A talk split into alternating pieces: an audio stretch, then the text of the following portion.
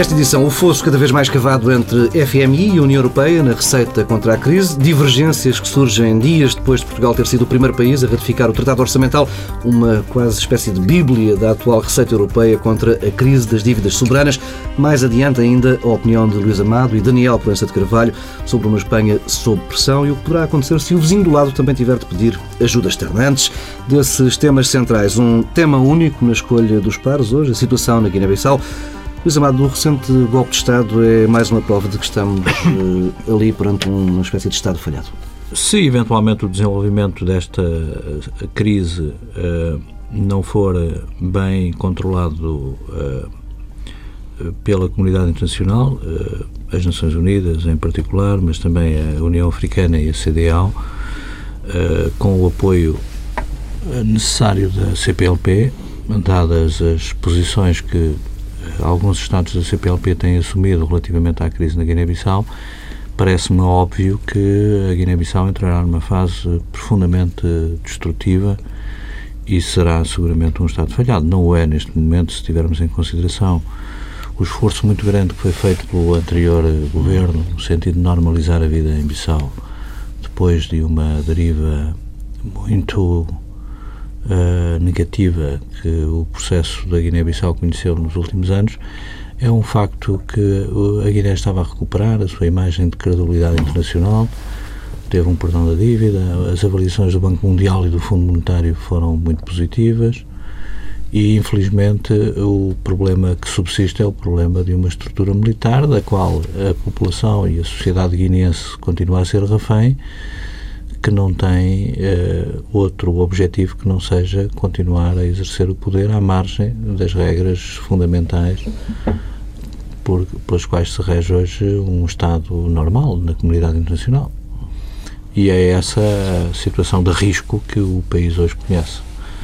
Admito que uh, esta estrutura militar se colocou numa posição uh, tão radical e tão extremista em relação ao processo político democrático da Guiné-Bissau que o pior possa vir a acontecer e que possamos ter eh, situações eh, de violência descontrolada que uh, afetarão seguramente a imagem internacional da Guiné-Bissau.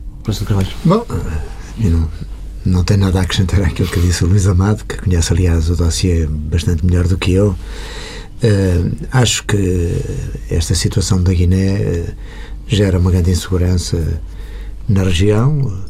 Eh, a ideia de que, de facto, a África precisa de estabilidade política e precisa de Estados com poder suficiente e governabilidade suficiente para permitirem o desenvolvimento económico e social do, do continente. E o que se está a passar neste momento na Guiné é, de facto, preocupante nesse sentido.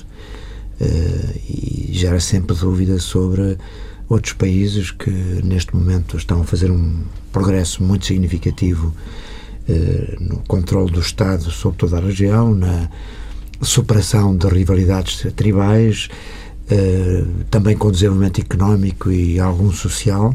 Portanto, a África pode ser um continente de futuro nos próximos tempos, nomeadamente quando se está em crise noutros continentes, como é o caso da Europa. Para nós, portugueses, é importante que, nomeadamente, os países que falam a nossa língua em África tenham estabilidade e desenvolvimento económico no qual nós podemos participar e, e, e colaborar com vantagem. Eh, e, portanto, este que se está a passar agora na Guiné é um motivo de grande preocupação também para nós, portugueses. Desembarque, que papel é que Portugal pode desempenhar neste cenário, nas próximas semanas? Eh, Portugal tem um, um papel incontornável sempre uh, no acompanhamento de todo o processo político na Guiné-Bissau. No quadro da CPLP ou no contexto das relações bilaterais, é, apesar de tudo, uma referência uh, sólida para uh, o país com o qual nós temos relações privilegiadas. O, o, problema da Guiné não é o problema da Guiné em si. A Guiné em si é uma população, é uma sociedade tem uma sociedade pacífica, de gente trabalhadora, de gente boa. Uh, nunca viu em toda esta deriva de golpes uh, sucessivos que a Guiné conhece uh, desde a sua independência, mas em particular na última década, nunca viu imagens de violência radicais para além, uh, efetivamente, dos assassinatos que houve. Nunca extravasaram para a sociedade civil. Ou seja, nunca uma, foi uma violência generalizada. De massa, como se verificou, por exemplo, na Serra Leoa e na Libéria, uhum. ali logo ao lado, ou mesmo em Conakry. Uh, a Guiné-Bissau é uma sociedade que de facto tem tudo para uh, se poder desenvolver e criar condições de bem-estar para o seu povo, mas tem um problema político que decorre de uma deficiente preparação para a abertura democrática que a Guiné viveu imediatamente após o fim da Guerra Fria e com o fim do Partido Único eh, e por, um, por outro lado, de um contexto regional muito delicado, de equilíbrios muito delicados. Eh, eh, temos na região o problema de Casa Mansa, o que pressupõe que as relações com a Gâmbia e com uh, o Senegal são relações sempre muito sensíveis para quem estiver uh, no poder em Bissau. Uh, temos o problema do Sahara Ocidental e das relações tradicionais que a Guiné teve com a Argélia, mas também das boas relações que o Marrocos soube desenvolver com alguns atores políticos importantes da Guiné-Bissau ao longo dos últimos anos. Tivemos até há pouco tempo o problema de uma ação perturbadora que a Líbia sempre exerceu em toda a região. Uh, temos o problema da afirmação da Nigéria como uh, líder da hum. CDAO e toda a comunidade dos Estados uh, da África Ocidental está a atravessar um momento de grande instabilidade no seu conjunto e, portanto, toda a região é hoje em si mesma um quadro de referência para a Guiné-Bissau que não ajuda a favorecer uma solução rápida para a estabilidade da Guiné-Bissau. Eu admito-me até a, a, perceber que o processo estava numa fase, ou está numa fase muito final. Este processo de longa estabilização que a Guiné tem vindo a tentar encontrar depois dos golpes do final da outra década. Mas uh, falta o problema mais sério, que é o problema do poder militar e de como subordinar o poder hum. militar ao poder político. E o que resta de umas Forças Armadas que não têm na sua estrutura hoje uh, gente com visão de Estado-Maior, com visão estratégica do interesse do país, que saiba distinguir o nível político do nível militar, e que possa, por isso mesmo, por essa impreparação para deter o poder militar, possa, por isso mesmo, lançar o país numa situação uh, gravíssima. Portugal tem que acompanhar este processo uh, de perto, como, aliás, o Governo tem vindo a fazer, uh, com as cautelas necessárias, do meu ponto de vista, relativamente ao enquadramento regional e às grandes sensibilidades que na região existem em relação a quem pode deter o poder em Bissau. A sensação que se tem é que este processo político com alguma dose de democrático eh, não tem líderes eh, com suficiente capacidade e com carisma e poder para de alguma maneira controlar também o quer o processo político quer as forças armadas da Guiné. E essa ausência de uma liderança política faz com que, de facto, o Estado não tenha capacidade de poder controlar essas forças que se desencadeiam e que são forças não institucionais não é? e que uh, percorrem eh, as Forças Armadas e, portanto, daí o, tal Estado falhado que começámos por falar inicialmente. Porque sem uma estrutura política com estabilidade e com força suficiente para liderar o processo, é difícil também que que se encontram essa estabilidade. Momento para fazermos uma primeira pausa breve neste Pares da República. Regressamos daqui a pouco com os temas principais.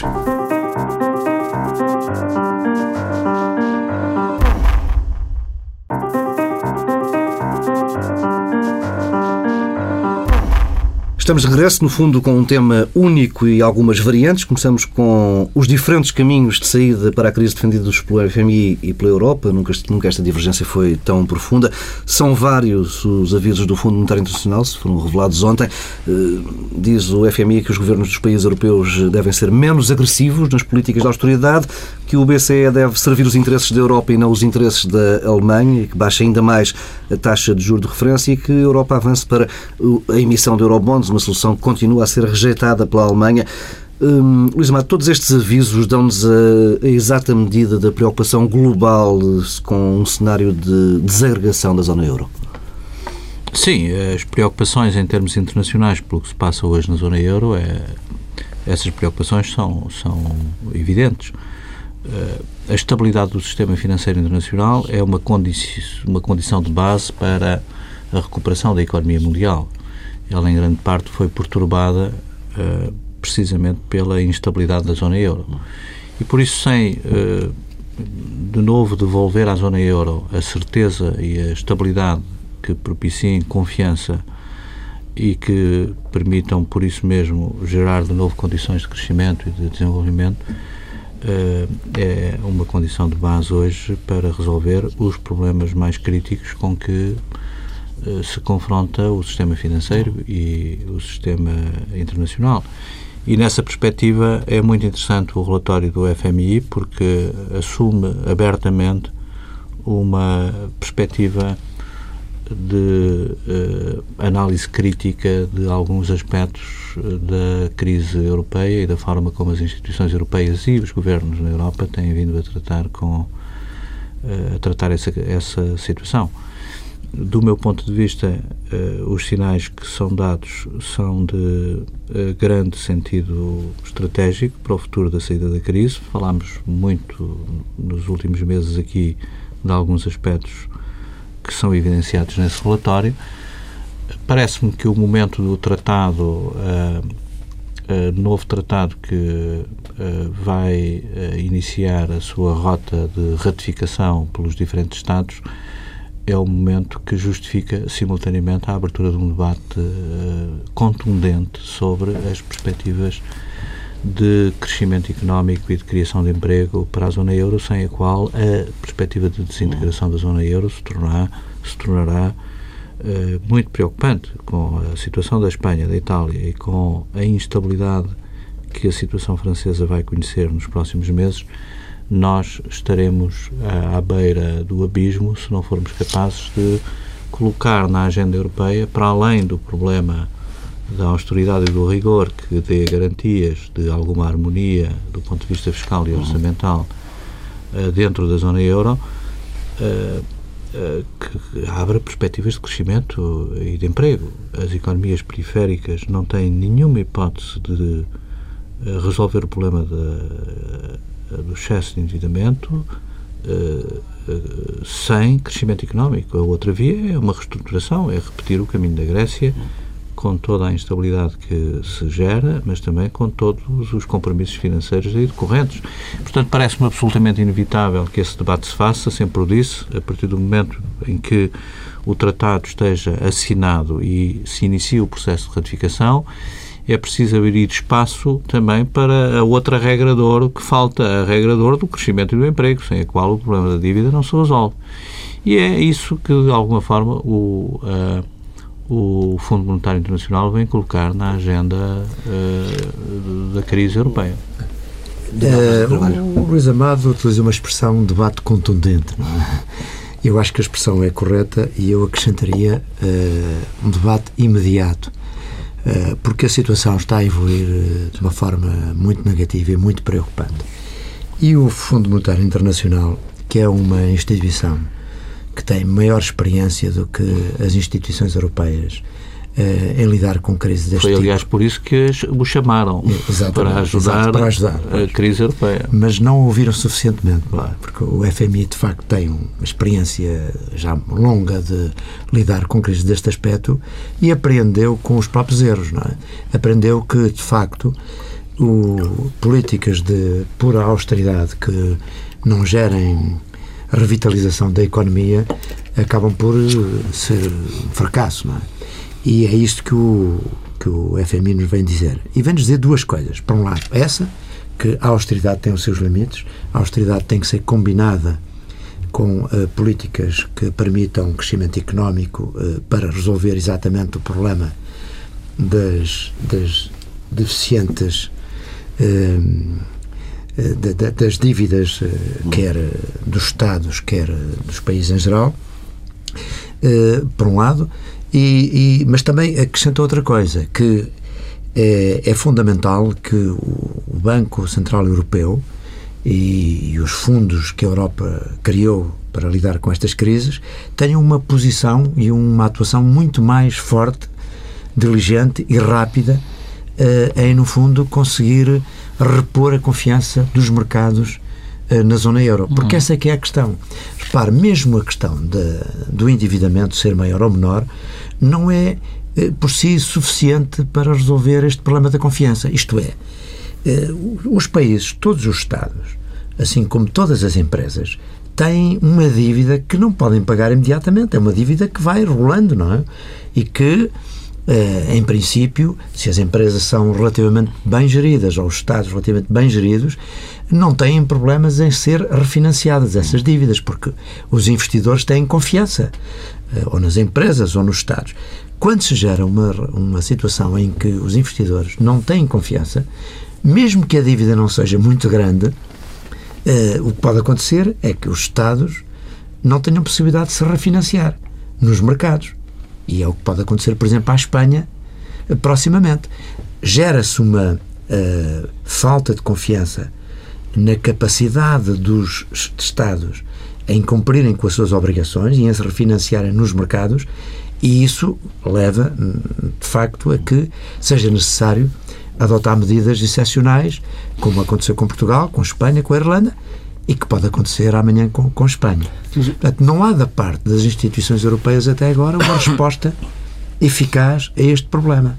E, portanto, isto é, um, é uma situação em que há, às vezes, uma aparente melhoria, como houve aqui há umas semanas atrás, em que se pensou que as coisas tenderiam para um certo equilíbrio, mas a verdade é que, no caso de Espanha, voltamos a, um cenário de risco. Falou, falou do, do, Tratado, Luís Amado, mas uh, a questão é que, uh, mesmo na questão da, da estabilização e da recuperação da confiança, falou que, que havia a necessidade de acrescentar uma, uma dimensão de crescimento e de emprego ao, ao Tratado Orçamental, mas a questão é que, do outro lado, não há as ferramentas, pelo menos é a conclusão daquilo que, que se pode ler no FMI, não há as ferramentas necessárias para devolver esta confiança uh, ao sistema. o, não há os eurobonds, o, o BCE não pode agir, por exemplo, no mercado primário. Hum, não creio que faltam essas ferramentas. E, e também que é um dos aspectos, agora permitam que acrescente, que o FMI eh, fala neste relatório, que é a questão eh, da banca. É? Ou seja, eh, hoje as economias dos países que estão em dificuldades para além de, das dificuldades que tem, é que a banca não tem capitais suficientes não. e, portanto, está a desalavancar de uma forma muito rápida e isso não permite que as economias destes não. países possam uh, ter eh, sustentação. Não, é? não absolutamente. Uh, uh, o, o, Fundo Monetário Internacional põe o dedo em todas as feridas que estão neste momento a sangrar a economia europeia, na economia europeia e e é, por isso, uma peça uh, instrumental decisiva para um uh, novo uh, folgo na abordagem da crise na sua profundidade por parte das instituições europeias e por parte dos governos europeus. Do meu ponto de vista, será seguramente um relatório com grande impacto nas capitais europeias e vai ter seguramente consequências nos desenvolvimentos que a crise vai conhecer nos próximos meses. Uh, os instrumentos que estão em causa, designadamente os eurobonds, uh, parece-me, uh, sempre o disse, incontornável. E nunca vi nenhum responsável alemão dizer que era contra os eurobonds. quer o Ministro das Finanças, quer a Chanceler, foram sempre muito cuidadosos na forma como abordam esse problema, porque têm a noção têm dito que não é que o não momento. É, é, é o momento, precisamente porque querem garantias não, também relativamente às medidas de rigor fiscal e orçamental eh, que elas próprias assumiram há algum tempo atrás e que querem também, uh, como sim, garantias sim, sim, por parte dos governos é natural, é razoável, e das nações que fazem parte Mas essas medidas estão a ser tomadas, de facto, Essas medidas estão a ser tomadas e o tempo agora exige, do meu ponto de vista, um calendário de antecipação de tudo o que tem a ver com uh, o mecanismo das eurobonds e com, eventualmente, alguma uh, mexida uh, nas perspectivas do Banco Central Europeu. Exato. O Banco Central Europeu, de qualquer modo, tem estado a agir fora de uma interpretação muito restrita sim, dos seus estatutos. Porque se formos ver, a partir de novembro do ano passado, foi da sua ação que decorreu aliás, um momento de implosão iminente em que a União Europeia estava no final do ano, por força justamente dos problemas do uhum. sistema bancário, do sistema financeiro, e de alguma forma foi uma interpretação que estava para lá do princípio do Sim. controle da inflação Sim. E que assentou muito no objetivo da estabilidade financeira. É, eu acho é que o problema são sempre as mesmas medidas e é isso que uh, muitas vezes é. acontece quando se tenta debelar uma situação de risco ou de crise. É que as mesmas medidas acabam por não uh, ser suficientes para inverter a situação e, e, e acabam por ter os custos uh, de ser meias medidas. Não é? Portanto, eu acho é que falta da, da parte dos dirigentes europeus, faltou e, e, continua a faltar, decisões mais firmes, mais fortes, que permitam inverter a situação de uma vez. Não é? Porque então há, há, eles vão tomando umas medidas. Tem um certo efeito positivo, mas é um efeito positivo momentâneo, temporário. Depois volta à crise. Porque essas medidas não são suficientemente fortes para inverter, de facto, a situação e gerar, que é isso que é fundamental. Confiança. Confiança. Não, mas esse processo é um processo político complexo também nos é, países que têm excedente e que têm hoje claro, claro, uh, condições económicas e de estabilidade macroeconómica bem diferente daquelas uh, que nós conhecemos, designadamente os países que estão em situação de resgate. E por isso também é necessário, do meu ponto de vista, atender certeza, às sim, dificuldades sim. políticas que os dirigentes e os governos nesses países têm para lidar com esta situação. Porque há aqui um problema que é o seguinte: uh, não há, uh, eu já o disse, creio que neste programa, não há uma uh, possibilidade de aceitar o federalismo político na Europa hoje a 27. Mas a convicção que todos temos é que não há solução para o euro sem uma solução claro, federal. Claro. E, portanto, esta contradição é, entre uma realidade política que é adversa ao federalismo e uma realidade que impõe uma solução federadora na zona euro, eh, vai ter que, eh, de uma forma eh, muito clara, dentro de pouco tempo, confrontar o problema das transferências. Não há possibilidade nenhuma de a zona euro se equilibrar e claro. uh, readquirir estabilidade e projetar confiança para fora da zona, designadamente nos mercados internacionais, sem um mecanismo interno de transferência. Hum. E essa é a palavra proibida hum. ainda hoje. Pois. Há muita dificuldade nas sociedades que têm excedentes e que têm reservas. Tem, tem, que... por exemplo, os mercados de prioritários de exportação da Alemanha uh, a entrar em crises profundas não pode dar aqui um, um, um pretexto de, de, haver um discurso político que, que sustenta essa. Sim, mas, uh, mas eu acho que também falta uma liderança que quer alterar a situação. Sim, também falta essa é que, liderança. Repara, tudo o que foi construído na Europa foi construído na base de lideranças fortes que arrastaram as opiniões públicas e arrastaram porque são processos sempre muito difíceis. E eu acho que neste momento o grande drama também é que não há na Europa nenhuma liderança é só nesse sentido. Problema, e que se vai agravar e que se vai agravar agora com, com as eleições em França. Mas olha uma coisa, hum, é que nós estamos a olhar para as lideranças uh, pessoais, mas uh, repare uma coisa, nós estamos num momento delicadíssimo de transformação do equilíbrio geopolítico que a Europa conheceu durante uh, eh, 60 anos. De facto, qual é o problema da liderança na Europa? É que nós estamos a assistir a um processo em que a liderança do projeto europeu foi francesa até à queda do muro de Berlim. Claramente foi a França que Sim. pôs sobre a mesa as cartas do jogo da integração da Europa depois da queda do Muro de Berlim teve e da reunificação da Alemanha teve uma influência muito determinante do Reino Unido durante um período eh, que sucedeu à liderança da Sra. Thatcher e em que Tony Blair, o mais europeísta dos uh, dirigentes políticos britânicos que alguma vez o Reino Unido teve e terá, provavelmente, para passar à fase da verdade da Alemanha claro. liderar esse processo. E, portanto, há aqui um problema de metamorfose no eixo franco-alemão que será uh, transformar o eixo franco-alemão no eixo germano-francês não é um exercício simples e nós vamos ver nos próximos meses o, a complexidade deste exercício e, portanto, a liderança pessoal que nós, que nós projetamos muito na chanceler Merkel também a temos que identificar nas dificuldades que a Alemanha ela própria tem de gerir os seus demónios internos e assumir esta liderança, o que tem vindo a fazer de uma forma até uh, tímida e discreta, mas essa liderança é que, do meu ponto de vista, está a marcar o ritmo é, da embora, uh, solução eu para a crise. É nessa liderança tímida e discreta. Eu acho que, que na verdade, todos sentimos que a liderança de todo este processo é da senhora Merkel e da Alemanha. Não, mas a Alemanha é, tem incitado muito na assunção de liderança. Evidente, sabe porquê? Evidente, Porque sabe que vai sim. ter que pagar, vai ter que transferir ah, recursos. E, portanto, a aceitação é pela sociedade é alemã... É que está a haver, de facto, uma liderança sem ser uma liderança construtiva. Ou seja, é uma liderança de facto, porque na verdade nenhuma decisão hoje relativamente eh, à Europa e ao euro pode ser tomada sem que a Alemanha uh, seja o, o, elemento determinante. Absolutamente. Mas, simultaneamente, a Alemanha e a sua líder não estão a assumir essa sua responsabilidade.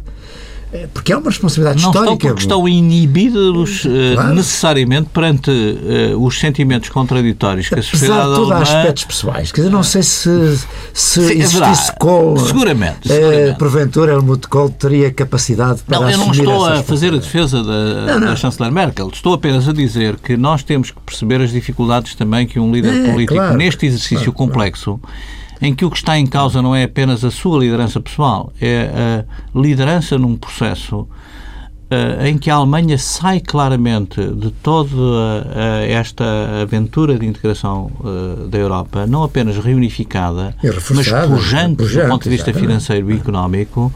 E essa situação gera só por si desequilíbrios na realidade geopolítica europeia que têm que ser uh, acompanhados Embora, com muita cautela. Para, ninguém contrariaria uh, a Alemanha em assumir uma liderança mais forte se fosse, se fosse realmente em prol ou em benefício de uma maior integração europeia e de uma uh, também que tivesse uma contrapartida, não é? Sim, Porque... mas isso passa pela sociedade alemã também aceitar isso. É Sim. que, oh, oh, Daniel, é, é verdade, o que se vai passar nos próximos meses é tão simplesmente isto. Muito bem, a chanceler e Mas os dirigentes alemães... Imagine que nas próximas eleições alemãs uh, uh, portanto, a CDU perde as eleições e a esquerda chega ao poder, não é? O que é que lhe parece que seria diferente? Se isso acontecesse. Isto é uma pergunta que eu estou... Se isso acontecesse. é que, de facto... Uh, por um lado, por um lado a, a, direita alemã tem uma visão muito, talvez mais nacionalista, menos europeia, menos internacionalista, que condicionou uh, a sua ação nestes últimos tempos. E por outro, o que eu quero dizer também é que realmente eu sei que as opiniões públicas e as sociedades são determinantes eh, nas escolhas e nas opções. Mas as lideranças pessoais também têm muito. Absolutamente, mas a questão, é esta, a questão é esta neste momento para a sociedade alemã. A, a chanceler Merkel, ou quem quer que seja que esteja à frente do governo alemão nos próximos anos, vai ter que lidar com esta realidade. Nós, para preservarmos a unidade eh, europeia e para preservarmos desde logo a moeda comum, temos que aceitar claro. uma solução federadora que nos exige a nós responsabilidades claro. em termos de transferências. Ou seja, uma parte da riqueza que nós, sociedade alemã e outras sociedades de, de, de concedentes acumulados, o, o que têm que lhe propor é isso mesmo. É. Vocês têm que aceitar que agora que toda a gente está disciplinada do ponto de vista do rigor orçamental e uh, fiscal e do ponto de vista da política económica, de acordo com a matriz, que é a matriz que nós próprios uh, projetamos. Porque esse é o projeto, não é? A partir deste momento é preciso convencer estas sociedades mais ricas de que têm que transferir recursos num mecanismo uh, federal Também ou interesse o próprio. que lhe chamem, no interesse de preservar a Exatamente. unidade e a, ameaça- do dinâmica do, próprio mercado interesse. interno A ameaça e que da paira integração. sobre, sobre Sobre Espanha pode. económicos. Absolutamente. E, portanto, este exercício também é um exercício que nós temos que perceber que é um exercício extremamente complexo, extremamente difícil de dirigir politicamente. Eu não tenho dúvida nenhuma, aliás, posso me enganar, que nós vamos assistir na Alemanha eh, a um governo de grande coligação de novo eh, no próximo ciclo político. Eh, precisamente porque eu acho que o desafio com que a sociedade alemã se vai confrontar é tão grande essa co- coesão. de assumir uma liderança que lhe exige muita responsabilidade e que lhe exige muita solidariedade, mais solidariedade do que aquela que a Alemanha projetou durante décadas Uhum. no desenvolvimento do projeto de integração da Europa, que só um governo de grande coligação na Alemanha poderá garantir.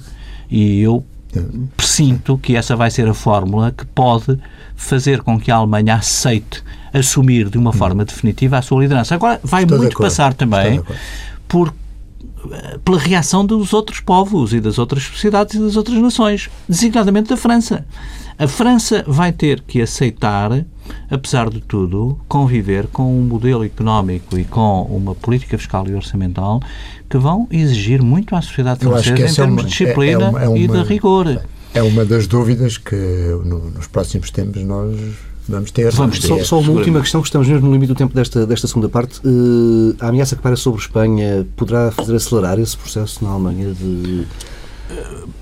Pode fazer acelerar esse processo como a dinâmica eh, das eleições francesas e o resultado das eleições francesas o pode precipitar. Aliás, eu penso que toda a instabilidade que está hoje ainda eh, presente eh, em todo este processo de financiamento da Espanha e da Itália tem que ver não apenas com os problemas da Espanha, mas tem que ver com os problemas que o Daniel disse de não haver uma solução de certeza e de estabilidade em relação ao futuro do euro, com soluções mais estruturantes, designadamente eh, na ação do Banco Central Europeu, que continua a ser muito tímida e muito condicionada pelas pressões internas de alguns Estados, mas também eh, de alguns bancos centrais, mas também pela incapacidade de definir uma orientação clara relativamente ao calendário das eurobonds. Do meu ponto de vista, basta eh, para impressionar os mercados antecipar esse calendário, Sim, pô-lo sobre claro, a mesa, independentemente do momento da entrada em vigor. Claro, para se claro. perceber que vai haver um quadro de mutualização da dívida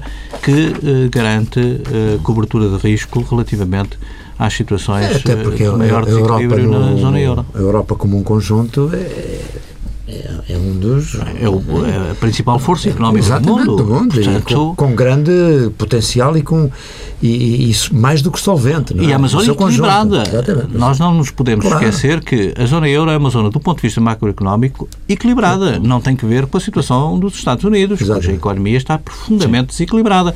A zona euro é uma zona, no seu conjunto, No seu conjunto, muito, de sim, equilíbrio sim. macroeconómico Sem dúvida. e é seguramente uma zona que, se eh, superar o problema da incerteza relativamente à sustentabilidade do euro, se tornará um fator de eh, estabilidade no Da processo mundial da, e da- de recuperação da economia Exato. mundial. Temos mesmo de parar por aqui. É momento para fazermos uma nova pausa neste Pares da República. Regressamos daqui a pouco com as sugestões de Luís Amado e Daniel Pronto de Carvalho.